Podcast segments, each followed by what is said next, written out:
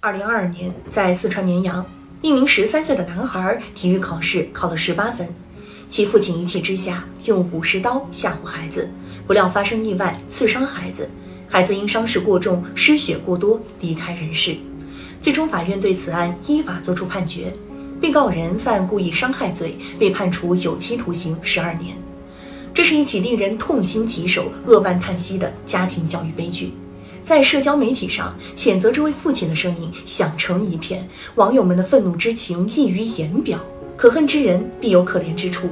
据报道，孩子离世前留下的遗言是：“爸爸，我有在好好学习。”而这个父亲在庭审现场辩解：“我不是一个十恶不赦的人，我是用最好的心办了一件最坏的事儿。”面对法庭的审判，这个父亲依旧未明白自己究竟错在哪里。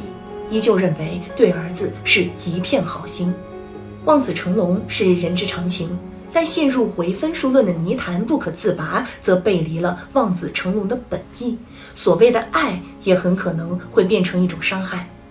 现实中，虽然这种意外致死的极端事件很少见，但爱变成伤害现象并非个案，有的甚至还造成孩子离家出走、夫妻婚姻破裂等严重问题。据报道。惨剧发生在一个单亲家庭，这位因出轨始终未获前妻原谅的父亲独自带娃，对孩子要求严格，曾因学习问题多次打骂孩子，两次使用武士刀恐吓过孩子。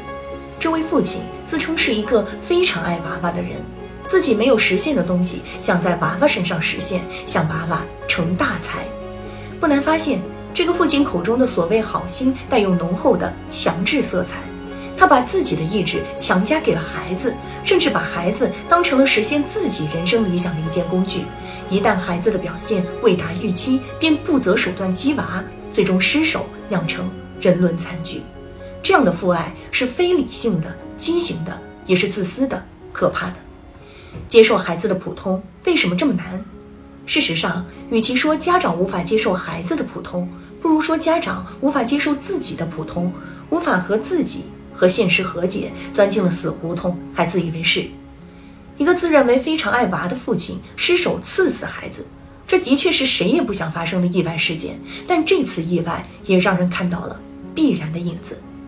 不管你多么优秀，你的孩子大概率都是一个普通人。要认识到这一点，并且学会接受，对于谁都好。北京大学副教授丁延庆的吐槽曾引发社会共鸣。丁延庆试图告诉家长们。接受孩子的普通，并不是放弃努力躺平，而是尊重孩子的个性和成长规律，让孩子卸下过重的包袱，在自由、健康、和谐的家庭环境中成长。否则，一味鸡娃可能适得其反。